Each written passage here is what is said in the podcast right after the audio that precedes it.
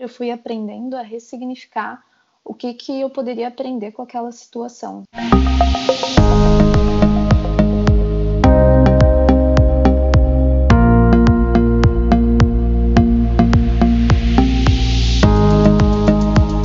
Oi, gente, tudo bem com vocês?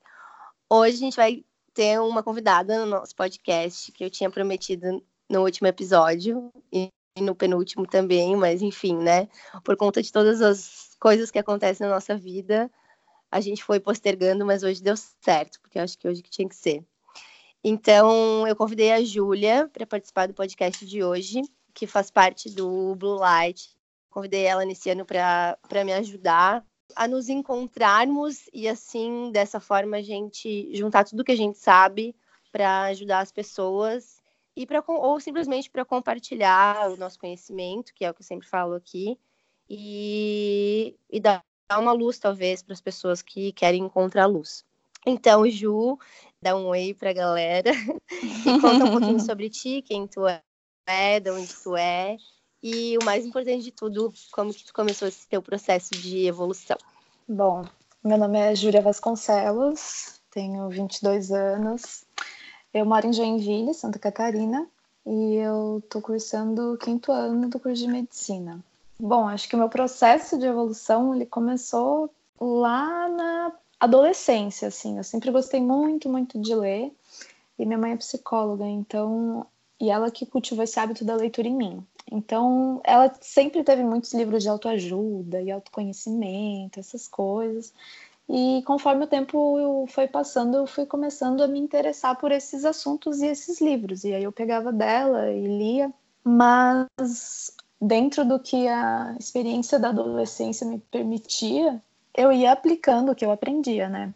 Mas acho que o grande salto assim da minha evolução foi depois que eu entrei na faculdade. Eu me deparei com um mundo totalmente diferente daquele que eu vivia antes, sabe? Até porque, bom, poucas pessoas sabem disso, mas meu primeiro ano de faculdade eu fiz no Rio Grande do Sul. Eu, foi onde eu passei é, depois que eu fiz vestibular. E aí eu morei por um ano lá, no interior do Rio Grande do Sul. E daí depois eu ele para voltar a morar com a família. E quando eu tava lá, é, eu era a mais nova da minha turma. Eu tava num lugar que eu nunca tinha ido antes de morar. Era uma cidade bem pequenininha, assim, bem diferente de Joinville, que é dez vezes maior do que a cidade que eu morei. E... Que cidade que era? Lajeado.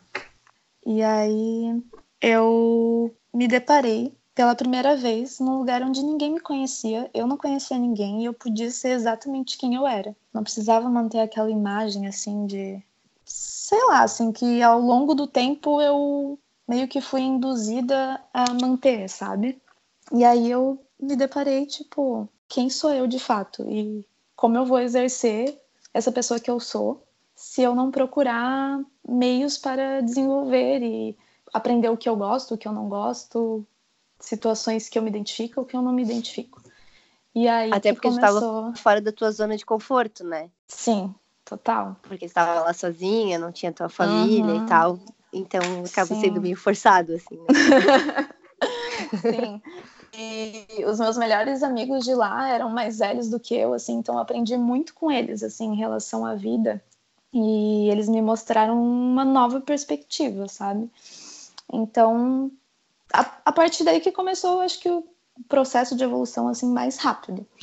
Mas em relação a autoconhecimento, que a gente tinha conversado antes, assim, em relação a autocuidado, eu acho que foi nos últimos dois anos mesmo, assim, em que ao longo do tempo fui percebendo o quão importante era isso, assim, não só na minha vida profissional também, mas na vida pessoal, que muitas pessoas não dedicam tempo para se conhecer e para evoluir de fato, né? Bom, basicamente essa é a minha resposta. Não, eu, eu me identifico bastante. Eu acho que muitas pessoas se encontram quando elas se perdem. Eu acho que a gente muitas uhum. vezes tem que se perder uhum. para se encontrar. E muitas vezes a gente aprende na dor, né? A gente não. É difícil a gente aprender pelo amor. É uma coisa que, infelizmente, assim, né? Demora pra gente entender isso. E, mas eu acho que é o que eu falei, por exemplo, no último podcast, que é o processo, né? Cada um tem que ver o seu processo para se encontrar, e enfim, alguns demoram menos, alguns demoram mais. Mas o que eu acho legal é que as pessoas que estão procurando isso, elas acabam se encontrando, assim como foi o nosso caso, né? É, eu acho que é legal essa questão de, de você também se permitir é, mudar a sua vibração e a forma que você vive e também se permitir conhecer outras pessoas que também vão agregar na tua vida e sair, né, da tua zona de conforto, que foi exatamente o que aconteceu contigo. Tu saiu da tua zona de conforto, talvez meio forçado, porque foi a questão da faculdade, né? Uhum. Mas quando tu saiu dela, tu se permitiu ver o lado bom disso, né? E eu acho Sim. que isso que é o importante. É, eu acho que também isso que tu comentou sobre os momentos de dor é quando a gente mais aprende, né? E conforme eu fui passando por várias situações, assim, momentos de dor, eu fui aprendendo a ressignificar o que que eu poderia aprender com aquela situação, sabe? Então, eu tenho percebido, assim, que ao longo do tempo, eu tenho lidado cada vez melhor com as situações difíceis, assim, com os desafios que a vida me mostra, porque eu acabei aprendendo a condicionar esse novo olhar, sabe? O que que o universo está querendo me mostrar com isso? O que que eu posso aprender com isso? E de fato, ah, se eu aprender agora nessa situação, talvez essa situação não se repita no futuro. E aí eu possa lidar de uma maneira diferente, né? É assim como vivenciar várias situações, né? Isso que é o ressignificar. Às vezes a gente passa por, por uma situação várias vezes na nossa vida, seja uhum. qual for, né? Tipo, pode ser de fracasso, pode ser de, de tristeza, enfim. E aí, se você para e pensa o que, que você está fazendo de errado, né? Ou o que que tá te levando aquilo, não, não necessariamente de errado, mas se você está em uma situação que não te agrada, e aquilo acontece repetidamente, tem alguma coisa que você está fazendo que está te levando para aquilo, né?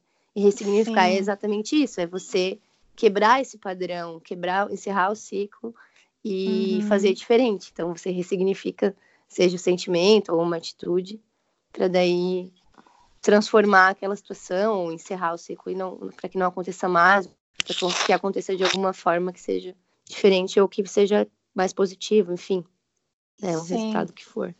É, e também diante dessas dificuldades, assim, quando eu paro para pensar, tá, tá acontecendo agora, como eu posso lidar com isso? Já tentei lidar de forma X. Tem, será que se eu tentar de forma Y, o resultado vai ser diferente? Muito provavelmente sim, né? Afinal, a gente não uhum. pode continuar fazendo as mesmas coisas e esperar ter resultados diferentes. É, Mas hoje eu vejo, por exemplo, ah, eu crio expectativa em relação a alguma coisa e essa coisa não dá certo. E aí eu já penso assim, ah, talvez a vida esteja querendo me ensinar alguma coisa a partir disso. Então não vou ficar tão chateada assim, porque no fim das contas eu também confio que o universo vai me trazer algo melhor se ele não me trouxe aquilo que eu tanto desejava, sabe? Eu acho que expectativa é uma coisa que sério, as pessoas precisam desbravar muito, porque como é que a gente pode, né, querer que as outras pessoas façam aquilo que a gente faz, sendo que isso as pessoas não vivem como a gente, cada um tem o seu processo, cada um tem a sua criação, cada um tem o seu jeito de ser. E expectativa é uma coisa que eu paro para pensar direto, assim. Eu fico pensando, esses dias eu li o Carpinejar, eu acho que, que postou um negócio no Insta, e ele falava que expectativa é aquilo que você tem certeza que vai dar certo e que não dá. Então, isso acaba virando frustração. E é aí que geralmente tá o, os problemas das pessoas, né? Elas uhum. acreditam que aquilo vai acontecer, elas têm certeza daquilo, as pessoas em todo mundo, né? Porque eu sou uma pessoa que, gente, eu criava tanta expectativa, agora a minha criação tá um pouco menor, mas ela ainda existe. eu só não tô regando tanto. E, e aí a gente acaba se frustrando e, e essas frustrações a gente vai guardando, guardando, guardando. Às vezes a gente acaba deixando de viver coisas porque a gente se baseia em todas as frustrações que a gente já teve. Uhum. Então é um, é um processo assim intenso. Expectativa é uma palavra que Meu, tá direto na minha cabeça, assim. Não sei se pra ti também é assim, o que, que tu Nossa, tá com certeza. Em relação a isso da expectativa, eu sempre fui de criar muita expectativa, assim, né? Os primeiros livros de autoajuda que eu li quando eu era novinha falavam muito sobre essa questão da energia, da lei da atração, de o que a gente pensa se realiza e que a gente tem que ficar pensando positivamente e agradecer por aquilo que nem aconteceu ainda. Não sei se tu já leu algo em relação a isso, assim. Sim, aham. Aqueles livros O Segredo, o documentário O Segredo. Eu era viciada nisso. Enfim. E esse condicionamento, assim, de pensamento já me trouxe muitas coisas boas, sabe? Hoje eu ainda aplico um pouco, mas é muito difícil de a gente tentar atrair as situações pensando frequentemente nessas situações, sem criar expectativa e sem se frustrar se essa coisa não acontece, né? Uhum. E o difícil, assim, eu acho que não tem nada de errado a gente criar expectativa em algo que só depende da gente, sabe? Eu acho que é muito mais fácil da gente atingir, mas é muito difícil também ter uma situação que depende unicamente do nosso esforço, da nossa dedicação. Normalmente envolve outras pessoas, envolve outras uhum. outros fatores que podem interferir nesse resultado, né? Então, é algo que eu sei que eu tenho que trabalhar muito em mim mesma, assim, porque querendo ou não, acabo criando expectativa. Mas daí. E assim, pode, nada de errado falar. com quem cria, né? Sim, nada de nada errado de com errado. quem cria expectativa, porque todo mundo cria expectativa. Mas acho que dá essa oportunidade das pessoas verem a expectativa como com outros olhos, né? E, uhum. e às vezes a gente cria tanta expectativa que a gente acaba se vitimizando e botando a culpa sempre no outro, né? Sim. Tipo, as coisas não dão certo porque o outro tá fazendo isso, mas às vezes é você que tá criando a expectativa e as paranoias na tua cabeça. Sim. E, e a culpa acaba sendo tua, né? Eu, é. na, no outro podcast, no outro episódio, eu depois eu ouvi de novo e eu fiquei pensando, eu acho que eu fui muito cruel. Eu falei muito que a culpa é da pessoa, da pessoa, da pessoa. Mas é, na verdade, a culpa é nossa, assim, né? Às vezes um, um baldezinho de na cabeça isso. é bom, né? Pra gente acordar. pois é, assim, muitas vezes a gente ou cria a expectativa nos com o que a gente espera que algo aconteça, o, o rumo que uma relação tome, ou alguma situação, mas a gente esquece de comunicar isso. E eu acho que esse, na verdade, um erro maior do que criar a expectativa, sabe? E hoje eu vejo que cada vez mais as pessoas não sabem se comunicar direito. Eu acho que não tem nada de errado se você cria uma expectativa, você chega para a pessoa, para seu crush, para sua amiga, ou enfim, colega de trabalho, e fala sobre isso, para você tentar dividir e tentar alinhar essas, essa expectativa com o outro, né? Mas ficar criando expectativa ou paranoia e guardar só para si, acho que é um passo para ficar sofrendo em silêncio. E, e, essa questão que tu falou, é, as pessoas é, além de elas criarem a expectativa, elas ainda querem que as, as outras pessoas adivinhem o que ela está querendo que aconteça, né? Então é exatamente. Eu acho que hoje em dia é, relacionamento as pessoas acabaram complicando os relacionamentos pela facilidade que a gente tem de se relacionar com todo mundo, uhum. né? Com várias pessoas ao mesmo tempo. É, não, não tô falando de você ser poligâmico, mas, tipo, todos os tipos de relacionamento, né? Você pode não namorar uma pessoa, mas você pode ter rolo com 10, se você quiser. Porque uhum. a gente tem esse acesso hoje, né? Uma coisa que cresceu muito rápido. E aí, às vezes, você esquece de usar a ferramenta que você tem, que é para falar com a pessoa, né?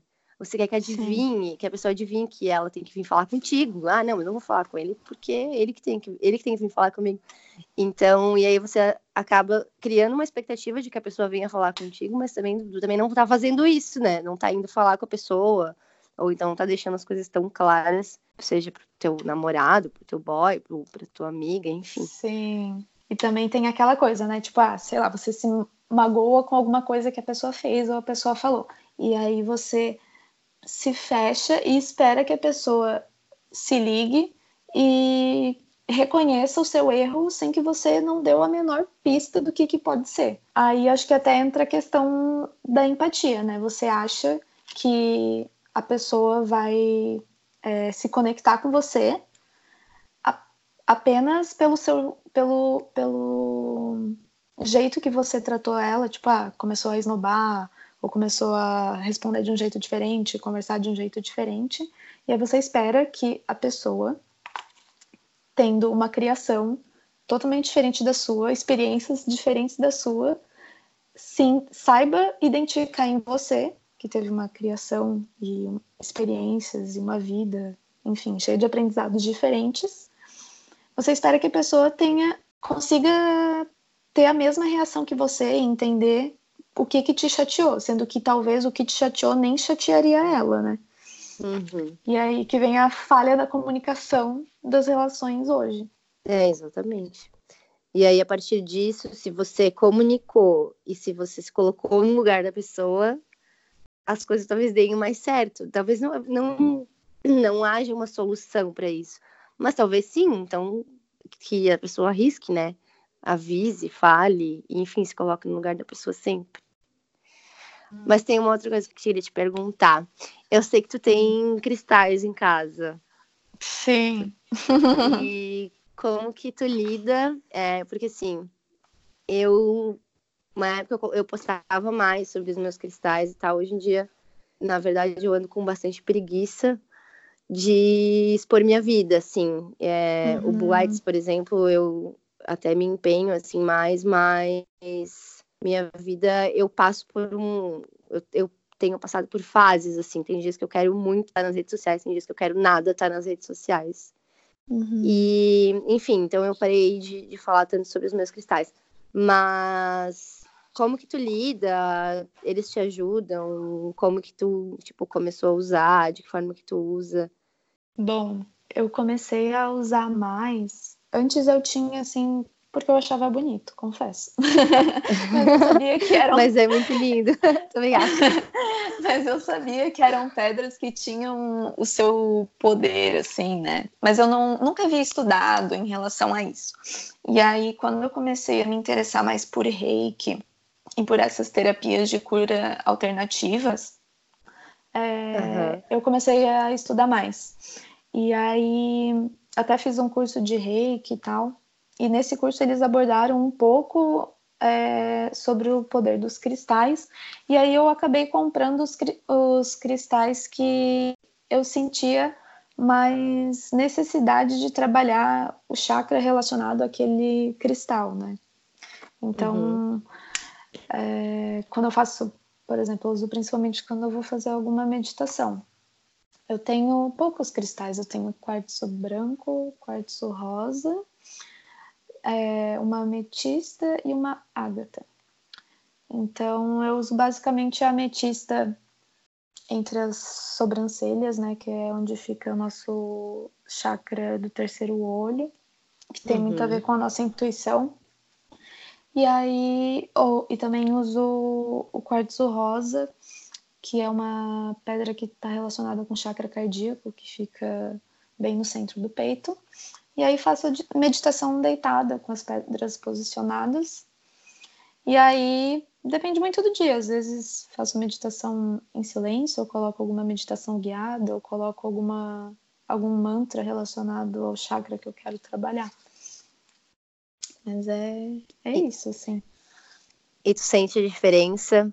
Como que é uh, tudo, assim, né? Não só os os cristais, mas tipo a meditação, é, como que isso te atinge no dia a dia, assim? Bom, é, em relação aos cristais, eu sinto muita diferença, né? Os meus cristais são pequenos, mas eu acho até interessante, assim, quem for numa loja de cristal, às vezes eles têm aqueles cristais bem grandes, que, tipo, dá pra gente espalmar a mão inteira. Se você perceber, colocar a mão, assim, você sente uma, uma força diferente, sabe? Muito esquisito uhum. isso, precisa ter, prestar muita atenção.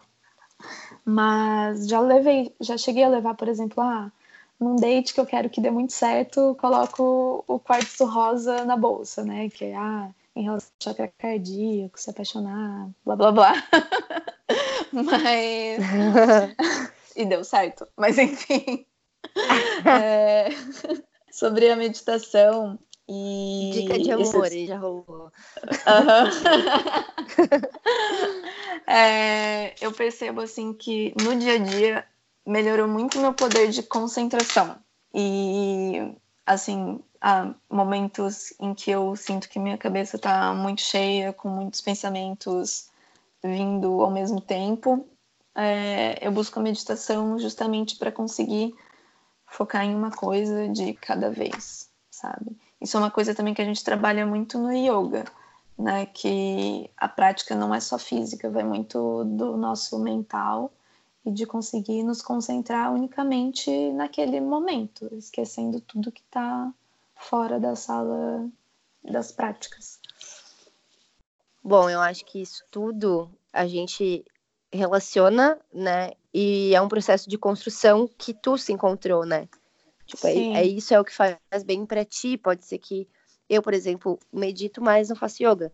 Então eu busquei outras formas. Uhum. É, mas eu sei também que os livros fazem bastante parte assim do teu dia a dia, né? Quando eu comecei a te seguir, gente, faz um tempo eu nem lembro mais. Mas uma coisa que chamava muito a atenção é, era a, o, a intensidade das tuas leituras e eu me identificava muito com o tipo da leitura, né? O tipo dos livros que tu lia. E como tu disse no começo ali, da tua mãe e tal, mas o que que hoje te inspira a ler e que livros assim tu indicaria para as pessoas que estão nos ouvindo no podcast? Ai, meu Deus. Bom, livros que eu indicaria, né? Eu acho que isso, na verdade, é algo muito pessoal. Para quem não tem tanto hábito da leitura, o ideal seria ir até um sebo, uma livraria, uma biblioteca, enfim, e realmente passear entre as prateleiras até que algo o prenda, sabe? Eu gosto muito de fazer isso nos sinais de ano e tal. Normalmente eu não vou para livraria já com um título na cabeça, sabe? E uhum já sei mais ou menos o, o estilo do livro que eu gosto, né? Que é mais de autoajuda, de desenvolvimento pessoal, mas também acabo gostando muito desses que partem mais para o lado espiritual ou para o lado da arte mesmo, da poesia. E deixa eu pensar, deixa eu até dar uma olhada aqui nos meus livros. é, eu tenho muito costume também de emprestar livro para amigas, enfim de acordo com o momento que elas estão passando. Mas acho que livros que mudaram a minha vida. O Propósito, do Sri Prembaba. É um livro sensacional. Ah, isso eu já li é também. curtinho. pra mim, assim, bom, foi, nossa, divisor de água, sabe? As coisas que você só vê quando desacelera. Também é um livro muito bom. Ele é dividido em capítulos, assim, você não precisa ler na ordem que foi publicado, né? Pode ler, começar pelo final, enfim. E tem várias frases legais assim que você pode ficar um bom tempo pensando naquilo. Ah, um livro também que eu adoro é Amar e Ser Livre.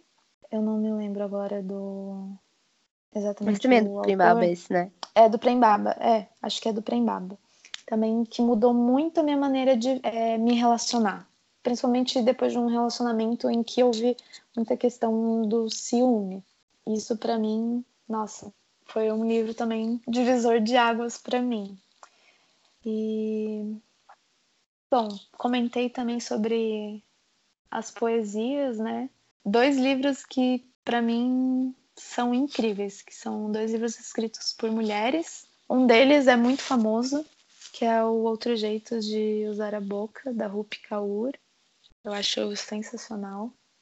Outro, que é o meu novo livro favorito de poemas, que não é muito conhecido, que se chama O que não sai pela garganta, que é escrito por uma adolescente, mas assim, a escrita é fenomenal, tu fica incrédulo que aquilo foi escrito por uma menina de 14, 15 anos, assim. Muito legal mesmo. Bom, acho que é isso. Eu li dois, dois que tu citou. Mas eu vou, vou, adicionar. Esse do Prembaba também tá na minha lista ainda para esse ano. Que uhum. inclusive eu tenho meta, eu faço meta de livro, mas esse ano, meu do céu, tá feio o negócio. E acho válido.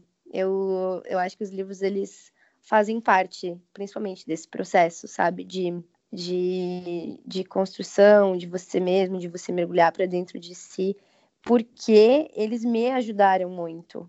A maioria das coisas assim que eu tenho, dos meus argumentos hoje, eles partiram dos livros ou foi a partir de um livro que deu o pontapé, assim, para eu ir atrás, para eu conhecer é, outras crenças, sabe? Eu acho que a partir do momento que você se permite, pelo menos conhecer, você não precisa seguir aquela prática ou, uhum. ou sei lá, né, virar, meu Deus, um fascinado assim por uma crença, por exemplo. Mas se você se permite conhecer, você tem argumento para falar, não, eu gosto, eu não gosto.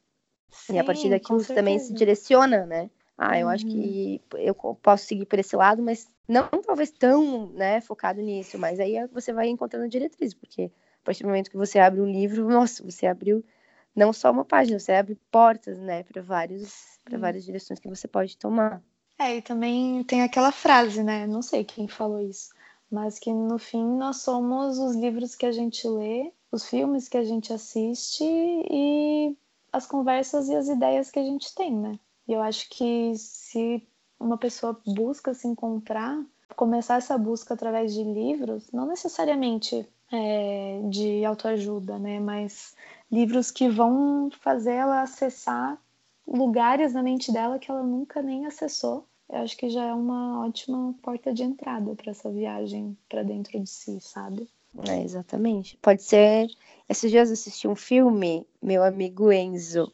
É, acho que é meu amigo Enzo. E é de cachorrinho, né? Então eu, óbvio uhum. que eu saí do cinema, assim, derrotado de tanto chorar.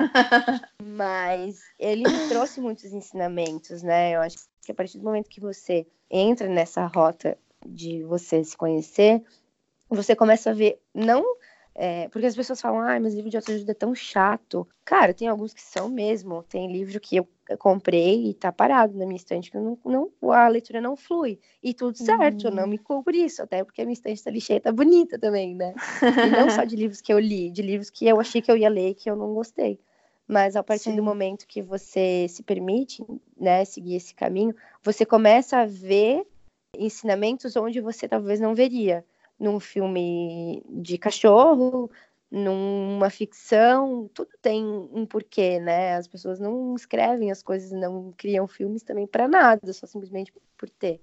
Sempre tem uma mensagem subliminar ali ou alguma outra coisa, alguma mensagem que serve para ti ou para alguma outra pessoa que você ouviu aquilo e lembrou. Então acho que tudo é válido, né? Mas os livros são fascinantes. Que, nossa, as pessoas que é, não, ainda não, não criaram o hábito de ler. Ah, eu queria tanto poder botar tudo na cabeça das pessoas e dizer, ah, leiam, leiam que é tão bom. eu faço o possível sempre para conseguir conquistar, sabe, as minhas amigas e as pessoas Sim. que eu conheço para ir para esse lado, assim. Mas cada um hum. também tem, né? Tá vivendo o seu processo, gosta, né? É, exatamente. Às vezes o processo da pessoa também não é na leitura, pode ser ouvindo podcast, né? Sim. E isso que tu falou, assim, eu acho que a leitura ela abre muito o nosso olhar em relação às coisas. Então, não necessariamente ah, a gente assiste um filme de um jeito diferente, mas até para situações da vida, sabe? Às vezes tu tá vivendo alguma situação e aí tu te lembra de algo que tu leu um dia e aí tu começa a encarar a situação de uma maneira diferente. Eu acho que isso é uma das coisas mais legais, assim, de todo esse processo de é, evolução e desenvolvimento pessoal, sabe? É tu olhar para uma situação que talvez num outro momento, no passado, tu lidaria de uma maneira, mas hoje com o conhecimento que tu tem em relação a ti, em relação aos outros e a como se relacionar, tu lida de uma maneira diferente. Isso eu acho é, fantástico, tu, assim. Tu usa as ferramentas, né? Talvez naquela situação tu não tinha, mas se permitindo, tu adquiriu aquilo e hoje dá para pôr em prática. Obrigada Ai. por participar. Fico Eu que agradeço, demais. adorei. Me chame mais vezes, vou adorar. Espero que tenham próximos aí. E terão, terá, pode ter certeza. Um beijo, pessoal. Obrigada por estarem aqui conosco mais uma vez. E não esqueçam de seguir o Blue Lights. A Júlia, é, Vasconcelos Júlia, né, Ju? Uhum. No Insta. E obrigada por estarem sempre aqui com a gente. Obrigada, Ju. De nada, um beijo, até mais.